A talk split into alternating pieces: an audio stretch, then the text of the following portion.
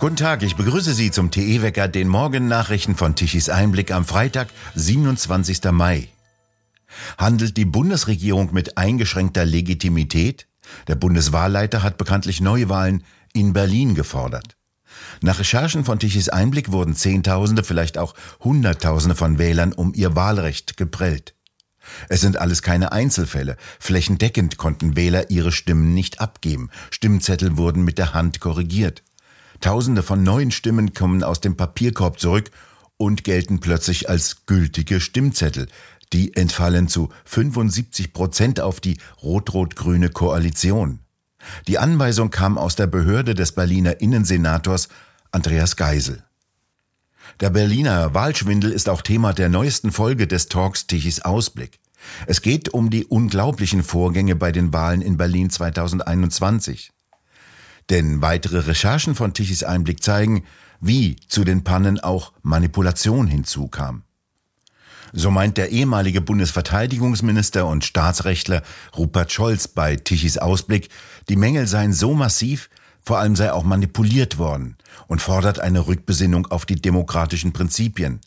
Das Wahlrecht des Bürgers sei das entscheidende Element unserer Demokratie und es sei das einzige Element, wo die Bürger die Möglichkeit haben, über das Schicksal des Staates mitzubestimmen. Da müsse man besonders sorgfältig sein. Unsere Demokratie, so Scholz weiter, habe durch die Vorgänge schweren Schaden genommen. Der Berliner Senat sei nicht demokratisch legitimiert und dürfe allenfalls geschäftsführend bis zu einer Wahlwiederholung im Amt bleiben. Wenn die Mängel so massiv sind, dass äh, auch Wahlprüfungen in die Situation kommen, festzustellen, Moment, hier können Ergebnisse herausgekommen sein, die nicht korrekt sind. Das ist die erste Phase. Dann ist die Frage, ist die, was ist die Folge? Und da geht die Rechtsprechung dahin, auch die des Bundesverfassungsgerichts, zu sagen, äh, selbst wenn Mängel da sind, die aber auf die Verteilung der Mandate, also das Ergebnis der Wahl, im Grunde keinen Einfluss haben, dann darf es dabei bleiben. Und das ist mit Sicherheit auch korrekt. Wiederum nennen wir es mal die Versehenstheorie. Mhm. Aber äh, hier sieht das eben anders aus. Hier sind die Mängel so massiv und es ist vor allem eben auch manipuliert worden. Ich erinnere zum Beispiel an die Äußerung, als die ersten Mängel auf den Tisch kamen, des jetzigen Innensen damaligen Innensenators Geisel einer ihrer Nachfolger, Henkel, der sofort erklärt hat, ja, das sind ein paar Versehensfälle, aber wir, wir haben das alles schon im Griff und da ist ja natürlich gar nichts passiert, was von Relevanz ist. Das war schon eine sehr kühne Äußerung. Er konnte zu der Zeit auch gar nicht wissen, was wirklich passiert ist. Aber so hat man begonnen, dann auch zu manipulieren, zu verstecken und äh, das hat die ganze Geschichte noch schlimmer gemacht. Man muss auch erkennen, dass das demokratische Wahlrecht des Bürgers es ist das entscheidende Element einer Demokratie. Es ist ohne das einzige Element, wo wir Bürger die Möglichkeit haben, das Schicksal unseres Staates, das Schicksal unserer Politik mitzubestimmen. Und da muss man nun besonders sorgfältig sein. Wenn die Situation so ist, dass man erkennen muss, gemessen an den Stimmen, die abgegeben worden sind und an den Stimmen, die abgegeben hätten werden können, ja. Bei gegebenenfalls sogar hundertprozentiger Wahlbeteiligung, die es ja auch nicht immer gibt, logischerweise. Aber wenn man das sieht, dann heißt, dass die Mängel, die hier sind, aus meiner Sicht ganz eindeutig kein einziger unter das Verdikt fallen kann, nicht mandatsrelevant. Und das bedeutet in der Konsequenz, es muss wieder neu gewählt werden. In Berlin sowohl ja. für das Abgeordnetenhaus, also den Berliner äh, Landtag, um es mal so zu sagen, aber auch für den Bundestag. Ja, ich meine, der Bundeswahlleiter hat ja, der Herr Thiel hat ja im Grunde jetzt sich sehr deutlich geäußert.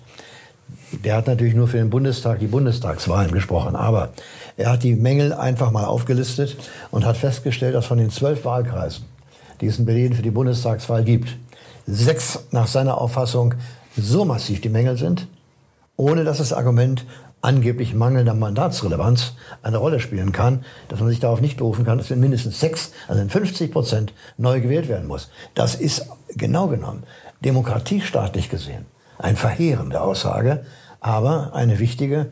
Und äh, hier gibt es nur eins, Selbstreinigung durch Wahlen. Die Recherchearbeiten von Tichys Einblick in den Behörden war nicht erwünscht, wie Tichys Einblick-Redakteur Max Mannhardt berichtete. Also erstmal bei uns, die Reaktion war natürlich äh, äh völlige Erschütterung. Also wir hätten es auch niemals für möglich gehalten. Man hatte ja diese Berichte von den Pannen, von den Unregelmäßigkeiten und man dachte halt, Berlin ist Berlin, so kennt man es ja, hier ist halt viel schiefgelaufen. Aber was wir gesehen haben äh, und was wir auch versucht haben in diesem Film zu zeigen, ist, dieses manipulative Element, was dazu kommt, dass schon am Wahltag damit begonnen wurde, die Vorgänge zu verschleiern. Und dass äh, äh die Wahlleiter hergegangen sind und eben das so gedreht haben, dass es stimmt, dass man auch aus dem Endergebnis nicht sagen kann, oh, hier gibt es besonders viele ungültige Stimmen, hier muss was nicht gestimmt haben, sondern es wurde so insgesamt geglättet. Und das ist eigentlich, äh, eigentlich skandalöse daran, äh, weil das ja zeigt, auch mit welcher Leichtfertigkeit mit unserer Wahl umgegangen wird, ja. welche Ignoranz da auch an den Tag gelegt wurde. Wurden Sie denn direkt angesprochen? Das gefiel natürlich viel nicht, was wir gemacht haben. Und äh, wir hatten da auch durchaus Auseinandersetzungen äh, mit dem Berliner Verfassungsgerichtshof, äh, wo uns dann schon sehr deutlich und in für mich ungekannter Weise klargemacht wurde, dass das hier nicht erwünscht ist. Ähm, wo ich mir dann auch die Frage gestellt habe, was hat eigentlich das Berliner Verfassungsgericht oder der Berliner Verfassungsgerichtshof dagegen, dass diese Vorgänge öffentlich gemacht werden? Das ist ja eigentlich keine Geheimnis, gilt ja das Öffentlichkeitsprinzip bei der Wahl. Also der Verfassungsgerichtshof muss diese Wahl überprüfen, genau. aber beschimpft diejenigen, die die schlechte Nachricht überbringen. Ist es so? Äh, genau so ist es. Also eigentlich müsste der Verfassungsgerichtshof doch sagen, super, jetzt kommen ja noch mehr, die helfen uns. Ich meine, es sind ja auch ehrenamtliche Richter, die sind ja auch überfordert mit diesen Aktenbergen, die jetzt durchzusichten, sage ich mal ganz ehrlich. Die könnten doch sagen, super, jetzt äh, klären wir halt das auf, was da passiert. Stattdessen äh, werden unsere Mitarbeiter da tatsächlich wurden angeschrien. Es wurde wirklich klar gemacht, dass wir mit dieser Arbeit aufhören sollen, dass die nicht erwünscht ist und so. Und da frage ich mich schon, ja, was, was ist denn da das Motiv eigentlich dahinter? Warum will denn das Verfassungsgerichtshof jetzt unseren Senat decken? Die vollständige Diskussion ab sofort im neuen Talk Tichys Ausblick zu finden auf der Webseite tichiseinblick.de. Immer deutlicher werden die desaströsen Folgen der Corona-Politik. Jetzt belegt eine große Studie, welche Schäden die Corona-Politik von Gesundheitsminister Spahn und Lauterbach bei Kindern und Jugendlichen angerichtet haben. Die DAK, die mit 5,5 Millionen Mitgliedern drittgrößte Krankenkasse von Deutschland, hat anonym die Klinikdaten von 800.000 Kindern und Jugendlichen ausgewertet. Grundschulkinder leiden danach unter Störungen sozialer Funktionen und Entwicklungsstörungen, Adipositas, also starkes Übergewicht und Gesundheitsschäden im psychosozialen emotionalen Bereich, stellt der Präsident des Berufsverbandes der Kinder- und Jugendärzte Fischbach im Gespräch mit Bild fest. Die Corona-Pandemie und ganz besonders die von der Politik verhängten Maßnahmen zur Pandemiebekämpfung hätten Kindern in allen Altersstufen erhebliche gesundheitliche Schäden zugefügt, so Fischbach. Vor allem Mädchen zwischen 15 und 17 Jahren wurden mehr als 32 Mal so häufig wie Jungen wegen Essstörungen behandelt. Der Anteil der Patientinnen stieg um 25 Prozent im Vergleich zum Vorjahr. Sie kamen fünfmal häufiger wegen Depressionen und dreimal häufiger wegen Angststörungen und zweimal häufiger wegen emotionaler Störungen in deutsche Kliniken. Der Etat des Bundesgesundheitsministeriums soll von 50 Milliarden auf 64 Milliarden Euro steigen. Damit wäre das Ministerium von Lauterbach das Ministerium mit den zweithöchsten Ausgaben im Bundeshaushalt. Unter seinem Vorgänger Spahn waren es noch rund 50 Milliarden Euro auf dem Höhepunkt der Corona-Krise im vergangenen Jahr. Zum Vergleich, trotz Zeitenwende sind für das Verteidigungsministerium nur 50 Milliarden Euro angesetzt. Dagegen erscheint der Ausgabeplan von Habecks Ministerium für Wirtschaft und Klima mit 13 Milliarden Euro beinahe bescheiden. Abstriche gibt es insbesondere für Innenministerin Faeser. Sah der Ausgabenplan im vergangenen Jahr noch rund 18,5 Milliarden Euro vor, sind es im aktuellen Haushaltsplan nur noch 15 Milliarden Euro. Lauterbach verteidigte währenddessen seine Impfstoffpolitik. Ein Teil der Impfstoffe würde nachher weggeworfen werden, doch für eine gefährliche Welle wollte der Gesundheitsminister den besten Impfstoff. Damit wehrte er sich gegen Stimmen der vergangenen Tage, die die großen Bestellungen bei gleichzeitigem Impfstoffverfall kritisierten. Lauterbach hatte erst kürzlich weitere Impfstoffe für 830 Millionen Euro gekauft. Der russische Präsident Putin erklärte, er sei bereit, die Ausfuhr von Getreide und Düngemitteln zu erleichtern, da die weltweite Besorgnis über Nahrungsmittelknappheit und steigende Preise zunehme. Allerdings nur, wenn die Sanktionen gegen sein Land aufgehoben würden. Wie er in einem Telefongespräch mit dem italienischen Premierminister Draghi erklärte, seien die Störungen der weltweiten Nahrungsmittelversorgung durch die von den USA und ihren Verbündeten verhängten Sanktionen verschärft worden. Russland sei bereit, durch den Export von Getreide und Düngemittel einen bedeutenden Beitrag zur Überwindung der Nahrungsmittelkrise zu leisten, sofern die politisch motivierten Beschränkungen des Westens aufgehoben würden. Währenddessen stehen die ukrainischen Truppen in der östlichen Region Luhansk unter ständigem Beschuss durch die russische Armee, die etwa 95 Prozent des Gebietes unter ihre Kontrolle gebracht hätte. Dies teilte der ukrainische Gouverneur auf seinem Telegram-Kanal mit. Die Russen verfügten über eine überlegene Artillerie und Luftwaffe, sagte der ukrainische Militärsprecher Romow bei einem Briefing. Die Kämpfe haben eine maximale Intensität erreicht, so die stellvertretende Verteidigungsministerin der Ukraine, Malja, auf demselben Briefing. NATO-Generalsekretär Stoltenberg sagte, der Krieg könne lange dauern und alle müssten darauf vorbereitet sein, Kiew weiterhin zu unterstützen und Ausrüstung nachzuliefern.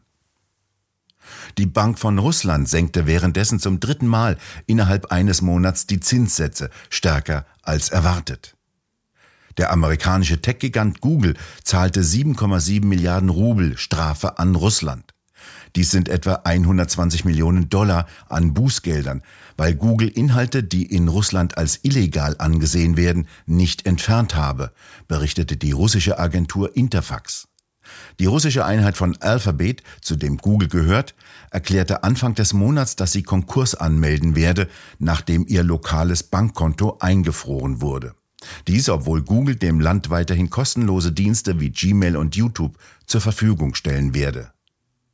Russland geht seit dem Angriffskrieg auf die Ukraine mit aller Härte gegen ausländische soziale Medien und Internetunternehmen vor, um seine digitale Vorherrschaft im Land zu verteidigen.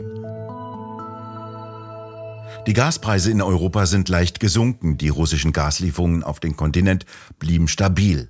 Während ein Grenzübergangspunkt in der Ukraine wegen des Krieges außer Betrieb ist, bleiben die russischen Lieferungen über einen anderen Transitpunkt und über Nord Stream 1 Verbindung nach Deutschland stabil.